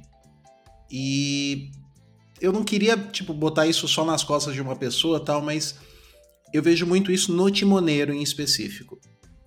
É, nas primeiras reuniões que a gente tinha do, da resenha de artistas, né? É, eu e a Carla, a gente fazia muito onboarding do pessoal. A gente ensinava a usar o Discord, ensinava a usar o Twitter, ensinava a falar sobre carteira. E a gente faz isso até hoje. É, e o Rogério, ele sempre aparecia e falava assim: vocês têm que fazer mais. Vocês têm que transformar isso em alguma coisa. Vocês têm que fazer um movimento, né? Então ele sempre estava cobrando esse vão além. E isso foi essencial para o grupo de artistas evoluir, para a gente chegar a fazer exposição, para transformar isso na Arte Fusion. esse essa energia, de, essa coisa de colocar energia para. Não, olha, você precisa ir um pouquinho além.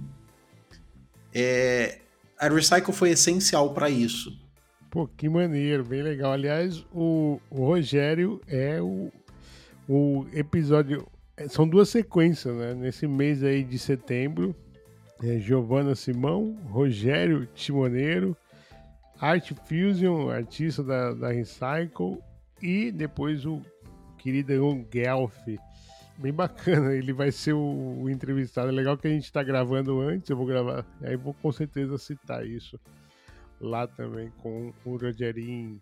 Tocando o barco e seguindo em frente, vamos olhar para o futuro agora. Eu queria perguntar para vocês, pessoal, como que vocês imaginam a interseção entre arte, tecnologia e Web3? Quais são as expectativas para o papel da arte no contexto digital? Para mim, é, essa interseção, ela é para mim, eu vejo a tecnologia ela como uma ferramenta é, que agrega assim modos de fazer e de criar diferentes. É, a tecnologia para mim ela permite eu me permite experimentar, né? Por mais que, que existam padrões tecnológicos, né? Dispositivos tecnológicos com determinados modos de funcionamento, quando a gente é, se entende com determinados dispositivos e tecnologias, né, entende o modo de funcionamento dele, a regra, a gente consegue é, sair do padrão de produção. E isso é muito importante para a arte.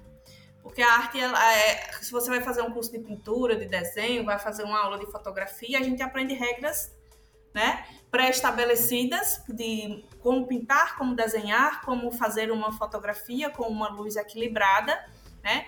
Mas para a gente criar a cada artista que ter a sua linguagem, ter o seu processo criativo, que é o que faz com que uma pessoa, uma pessoa olhe e identifique, diga essa obra de fulano, essa fotografia do Carlos, sabe? Aquela, aquela, aquela ilustração do ET é do Lafontine, é justamente quando a gente tem esse domínio e começa a encontrar as brechas, né?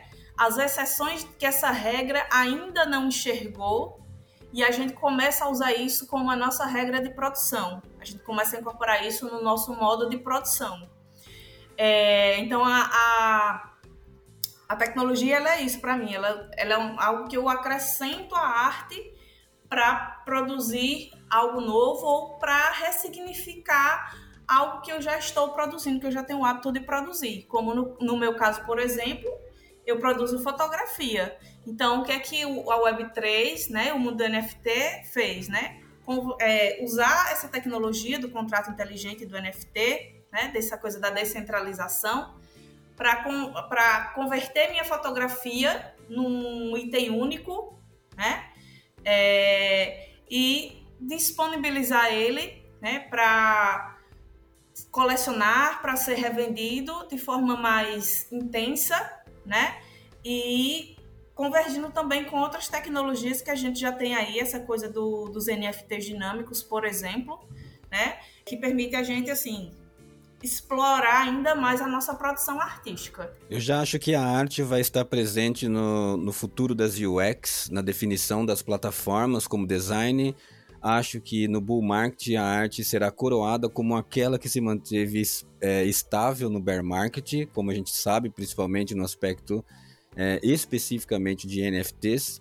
Acredito que a interseção entre arte, tecnologia e a Web3, eu acho que ela é irremediável e impossível de controlar. Ela já é como o próprio, a próprio mundo cripto, né? É um mundo que já está acontecendo. Eu penso que a arte sempre se fez valer de ferramentas que estava disponível para ela continuar seu produto. Assim como, por exemplo, a fotografia é a irmã mais nova de uma arte plástica e a gente vê a inteligência artificial entrando em cena, o que é uma discussão que também traz longos e profundos debates sobre ser ou não ser arte, mas independente desse debate, a interseção entre arte e tecnologia, ela, principalmente na Web3, ela é inegável, impossível de controlar e ela era só é, só faltava existir a Web3 para que ela acontecesse.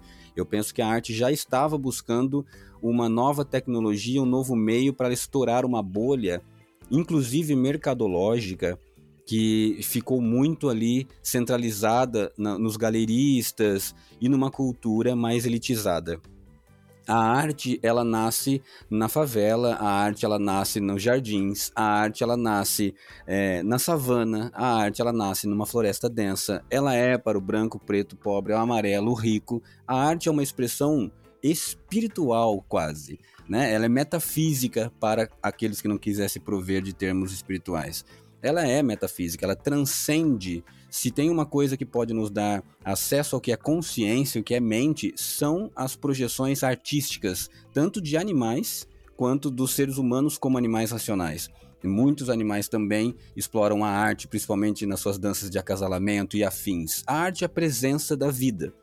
E, portanto, eu acredito que todos os movimentos, aqui pensando de maneira filosófica, que a arte for fazer, em nome de sua continuidade, ela vai criar uma pergunta. E eu acredito, inclusive, que a Web3 veio de uma pergunta da arte, porque quando a gente vê movimentos literários como Cyberpunk, Lunar Punk, esses movimentos, o Cypherpunk, são movimentos literários, artísticos, né, que aqui também a gente está falando de uma faceta da arte, que fez uma pergunta antes da existência do que nós chamamos de Web3 hoje.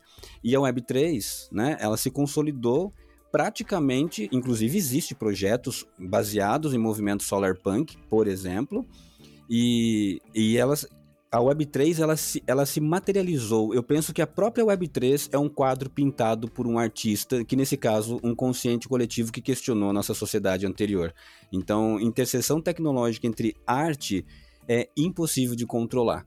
A arte sempre vai buscar novos pincéis, eu penso. Bom, depois disso do William, a gente pode fechar o Bloco Café com chave de ouro, né, Uai? Com certeza que foi lindo o que ele falou. Mas é, tudo que ele falou, o que eu posso só completar aí, é só uh, uh, dar os meus três centavos, é que esse ambiente é totalmente diferente do tradicional até mesmo para mim é uma relação entre o foco que eu quero atingir. No mundo tradicional, eu já atingi a parte uh, de designer, uh, né, de interiores, arquitetos. Aqui o meu público é completamente diferente. Então, para tudo é, é, um modo diferente de lidar, né? Mas, é, como você tem uma, uma abertura muito maior, né? Eu acho que a gente uh, chega no outro uh, mais fácil nesse sentido. Você abre, você tem uma dimensão maior, né?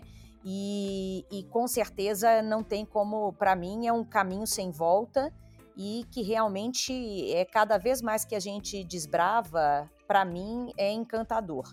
É, eu estou completamente assim apaixonada por esse ambiente e acredito que cada vez mais a tendência realmente é a gente a, aprender e, na verdade, democratizar mais a arte do jeito que a gente gostaria mesmo.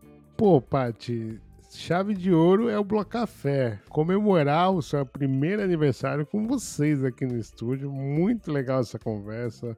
E acho que tem muito a ver com aquilo que o Carlos falou lá atrás, lá sobre a Web3 ser um terreno fértil para o amor, né, cara? Para você fazer aquilo que você gosta. Show de bola. Bom, eu costumo fazer uma brincadeirinha antes ali, minutos, horas antes. Hoje foi minutos, eu quase eh, me atrasei ali, perdi a hora.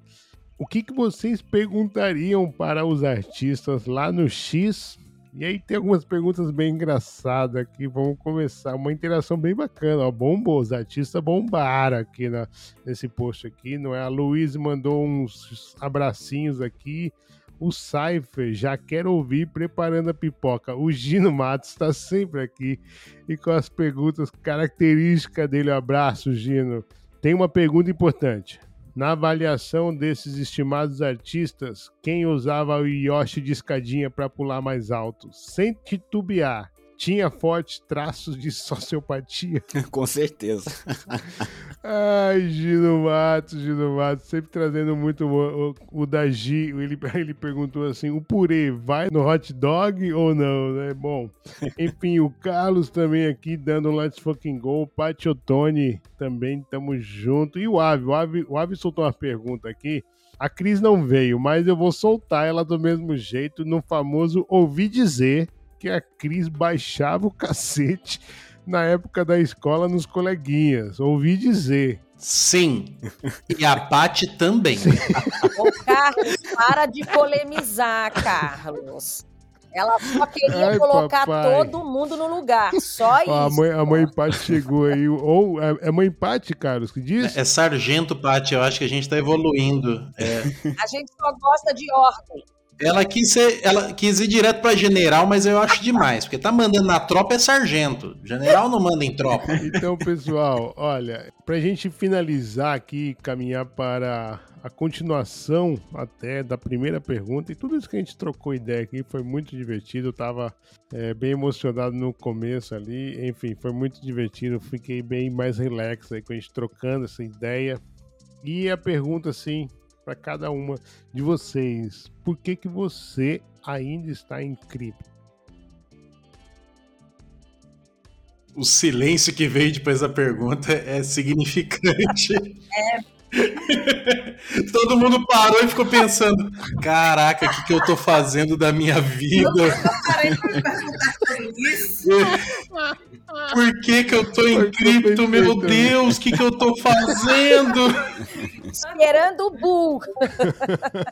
Eu acho que por que não, né? Acho que todo mundo que está aqui não poderia estar num lugar diferente, porque eu acho que combina com o que a gente está procurando, combina com o que a gente está buscando e sem contar que o bônus disso tudo, dessa grande aventura de Web3, é a gente descobrir pessoas maravilhosas que a gente está fazendo amizade. É, isso é muito gostoso. Eu acho que por que não? Né? Onde eu estaria se não aqui? É um mercado que abre muito, né, Uai? É, até mesmo porque a gente escuta muito aí, né? Uh, vocês que já estão no mercado há um pouco mais de tempo, uh, a gente sabe que é uma, uma chance de realmente a gente estar tá aprendendo e tá ganhando também, né? É, a gente está fazendo arte e a gente pode estar tá, uh, abrindo. É, é um mercado para se explorar de arte para você poder ganhar, né? A arte uh, é, é, vamos falar da arte única, do que a gente está realmente conceituando ela tem, eu acredito, num campo muito vasto para ser explorado ainda, né? E sendo em cripto, melhor ainda, porque é um mercado que daqui para frente é, é, nós vamos ter que conviver com ele, não vai ter como a, a gente não tá aí junto, né? Então, é, é, exatamente como o William falou, né? Por que não estarmos aqui logo no começo, né? Para a gente poder estar tá crescendo junto com esse mercado e vamos que vamos, porque tem muita coisa para acontecer, né? Estar em cripto, eu acho que é mais do que estar investindo em novas formas de monetizar ou estar investindo em novos ou novos novos dinheiros, digamos assim, novas moedas, né? É, tem muito para mim a questão do do espaço de compartilhar conhecimento, né? É, e de criar conexões além do mundo tradicional, né? Porque eu percebo também que essa, essas comunidades que a gente participa, esses grupos, essas ações que a gente faz, esses projetos, é, é também devido a uma necessidade que a gente tem hoje de, de interagir de forma mais profunda, interagir de forma mais constante, de produzir algum conteúdo, um conhecimento é, que, que mude, a, a, que traga alguma mudança para a vida das pessoas, né? E para a nossa também, né?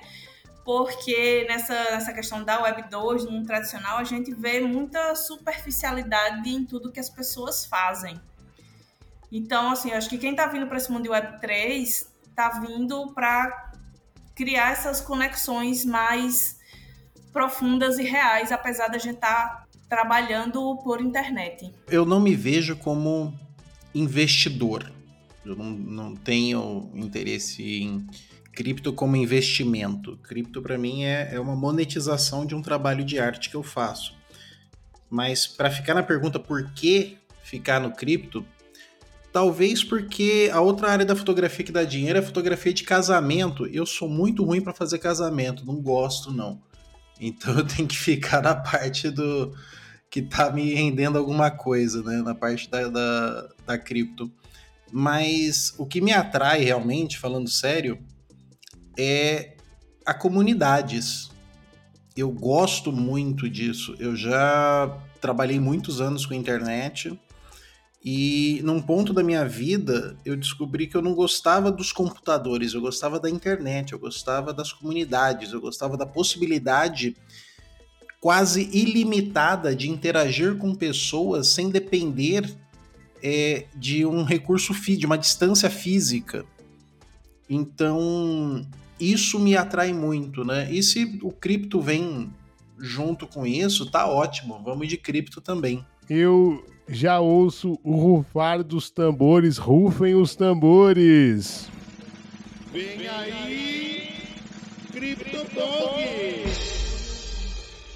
Eu quero saber se vocês estão preparados pro que vem aí, CryptoPong, segunda temporada. Bora, bora. Let's fucking go. Então vai, olha. Primeiro é sempre ele, Bitcoin. Descentralização. Outra dimensão. Futuro. Disrupção. Satoshi Nakamoto. Homem invisível. Arte. Também arte. Lenda. Web 3. Oportunidade. Novo universo. Imersão. Oportunidade. NFT. Oportunidade. Empreendedorismo. Certificado de arte. Metaverso. Ai, meu Deus. O que eu vou dizer? Imaginação. Sonho tangível. Inteligência artificial. Fantástico. Liberdade. Segurança digital. Indispensável.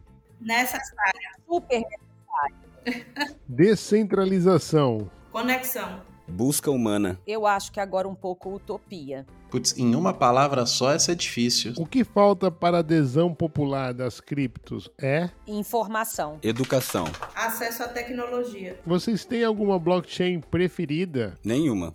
Todas são bem-vindas. É, já tive a, a como preferida, hoje não mais. É, eu também acredito que todas têm algo para oferecer. E alguma que quer distância? Não. também não. Ainda não conheço o motivo para, mas não. Vocês se consideram um maximalista? Não. Não. Não. O que foi o colapso da Terra-Luna? Foi a tentativa da negligência da Web 2 na Web 3. O, o início do abismo, né? para esse, esse universo. E a insolvência da FTX? Custodiar, né? Para a gente custodiar as nossas próprias carteiras, o aprendizado nisso. Redes de privacidade. Eu acho que é o que nós estamos buscando de alguma maneira. Privacidade? Ponto de interrogação. Ethereum, flipa Bitcoin? Tomara. Nunca. Ah, também acho que não. Comunidade Recycle. Força. Uma grande praça de encontro das comunidades vizinhas. Sensacional. Perfeito. Art Fusion. Início de uma jornada. Você ainda vai ouvir falar da gente. Arte e amizade. E oportunidade. Artistas, o que é cripto? Cripto é um dinheiro que não existe para você descobrir que na verdade nenhum dinheiro existe. Cripto é uma coisa que nós já queríamos desde a época das cavernas, só que só agora a gente tem tecnologia. Cripto é a tecnologia para, para provocar a gente sobre como nós de fato usamos esse o dinheiro, o que a gente considera como dinheiro. Principalmente em nossas carteiras. Ah. Muito legal, pessoal. Então é isso, com o dinheiro para pensar o que a gente considera dinheiro. Nós chegamos ao fim desse episódio para lá de especial, muito legal. Adorei trocar essa ideia com você. Acho que a gente passeou bem legal assim por vários campos, assim, fizemos um bom um, um alegre passeio e até emocionante. É, enfim, pessoal, muito obrigado por isso, tá? Eu queria pedir para vocês então que a gente caminhasse para as considerações finais e aproveitar esse espaço para poder falar aí como é que é o melhor jeito de te encontrar nas redes sociais, o que que é que está surgindo de coleção, o que que vem, o que que não vai, enfim, o microfone é de vocês, artistas. Bom, eu vou começar então. Uh, agora, no momento, a gente está na exposição ali na Galeria das Aitos, né? E com certeza já vamos estar falando sobre outros projetos, se Deus quiser. Uh, por enquanto, nós estamos lá. E podem me encontrar na onde é mais fácil é no Twitter mesmo, é onde que a gente hoje eu mais navego mesmo. O Instagram até estou deixando um pouco mais de lado, mas é onde eu realmente estou. Enfim, e, e quero sempre dizer também para os artistas que sejam mais Picasso do que Braque, né? Porque Picasso realmente aproveitou as suas redes de contato, seu network uh, eh, para poder uh, ser monetizado pela sua arte, né? E o que não aconteceu com Braque, e que na verdade era um grande artista também, né? Então a gente tem que aproveitar nessa, nesse ecossistema agora, poder a, a aproveitar essa oportunidade da tecnologia para a gente poder expandir uh, a nossa arte, os nossos contatos e nos monetizar também. E obrigada, viu, Uai? Obrigada pelo convite. Fiquei muito lisonjeada de estar aqui com você, principalmente nesse um ano de Bloco Café. Muito obrigada mesmo pelo convite. Uai, muito obrigado pelo convite, muito obrigado de verdade. É sensacional estar aqui. Eu fico imaginando quando eu for escutar isso depois de, de publicado, porque eu escuto você todas as noites e todas as manhãs, e agora vou escutar com a gente participando, vai ser muito louco. Eu diria, mãe, tô na Globo, mas tô na Web3 e tô no Bloco Café bem melhor. Então, muito obrigado, principalmente por esse momento super especial. A gente viu você se emocionando e você também me emocionou daqui, porque um ano de Bloco Café, acho que é muito que eu posso dizer hoje, porque isso você dá muita visibilidade para os artistas, você dá visibilidade para a educação de Web3, você trouxe nomes sensacionais você nos mostrou quanta, quantas pessoas gigantes existem aqui. Então, da minha parte, eu gostaria de agradecer você, especificamente, falando como artista e representando os artistas, sobre toda a oportunidade que você dá para os artistas, com a sua amizade, com a dedicação desse espaço incrível, seu profissionalismo. Então, o meu jabá vai para o Bloco Café. E eu quero agradecer de novo por, pela chance de participar ao lado desses gigantes na Art Fusion, nesse movimento. Foi um trabalho espetacular, está sendo um trabalho espetacular e fez com que eu desenvolvesse um amor diferente pela arte. Eu já tinha um amor pela arte, mas hoje eu tenho um amor diferente por ela. Eu tenho um amor de compartilhar arte, não só de mais produzir arte. Então, eu queria agradecer, inclusive, Carlos, Carla e Patrícia pela amizade e pela oportunidade de trabalhar ao lado de vocês. Então, nesse momento de festa do Bloco Café, de minha parte, é só agradecimento. Obrigado, Uai. Bom, eu só tenho a agradecer a oportunidade de estar aqui com essas três pessoas e você, Uai. Né? Essas três pessoas não são estranhas, eu sou estranha, mas tudo bem.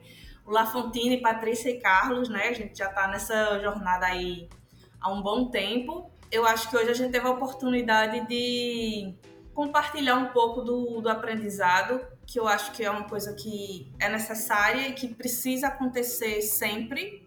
Uh, não só falar do que dá certo para gente, mas falar das dificuldades, dos erros, porque as pessoas precisam saber que as coisas podem acontecer nesse mundo Web3, elas acontecem, mas tudo é um processo, é uma vivência e a gente também tem que aprender a passar pelos processos, independente de ser no mundo tradicional ou na Web3.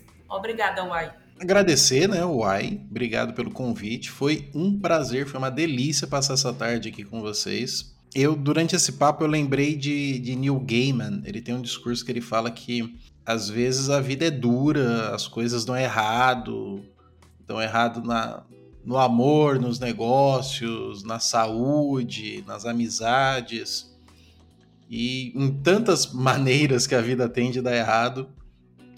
E ele aconselha que quando as coisas ficam difíceis, faça boa arte.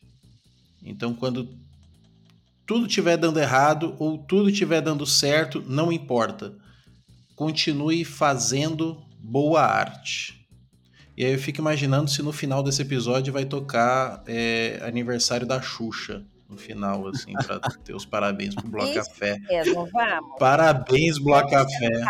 Eu acho que a gente aqui no final devia cantar parabéns, todo mundo, esses parabéns pro ar. Uai, concordo. Quem é que puxa o parabéns? Não, agora a gente vai, vai fazer. Quem é que vai puxar? Porque eu sou péssimo Então nisso. Bora, bora. Parabéns pra você.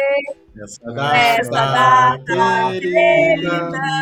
Muitas felicidades. Muitos Muitos anos. Para o bloco Caraca, muito Caraca, legal. É, ainda bem que eu sou fotógrafo, não sou cantor. Todos nós, ainda bem que nenhum de nós. Ia estar somos, muito é, fodido a vida. exatamente. Olha, gente, obrigado demais por isso. Foi um episódio lindíssimo, muito legal.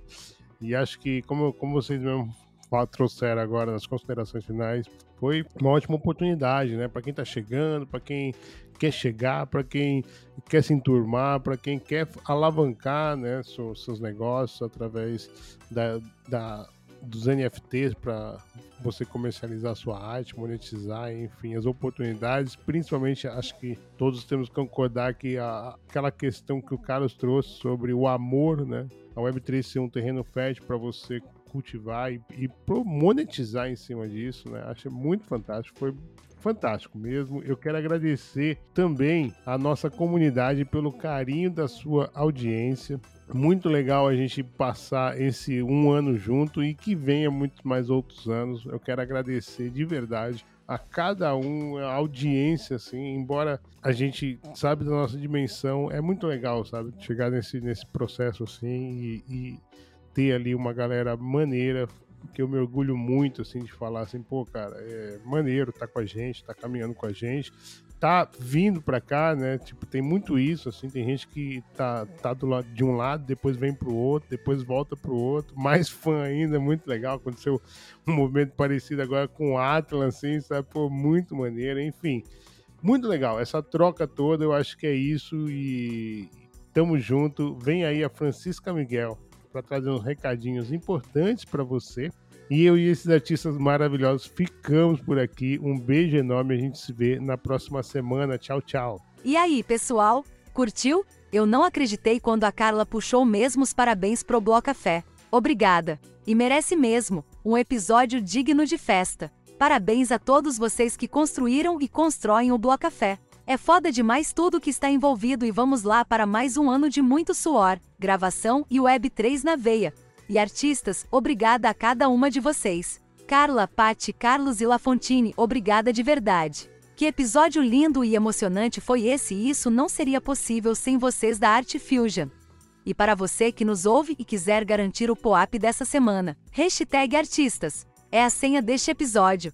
Basta comentar no post fixado dessa semana hashtag artistas, que o link será enviado na sua DM. Dúvidas, críticas, sugestões ou parcerias, entre em contato com a gente através do X ou e-mail blocafé.proton.me. Todos os links, incluindo da comunidade que nasceu o Art Fusion, estão na descrição. Até a próxima, gente! Tchau!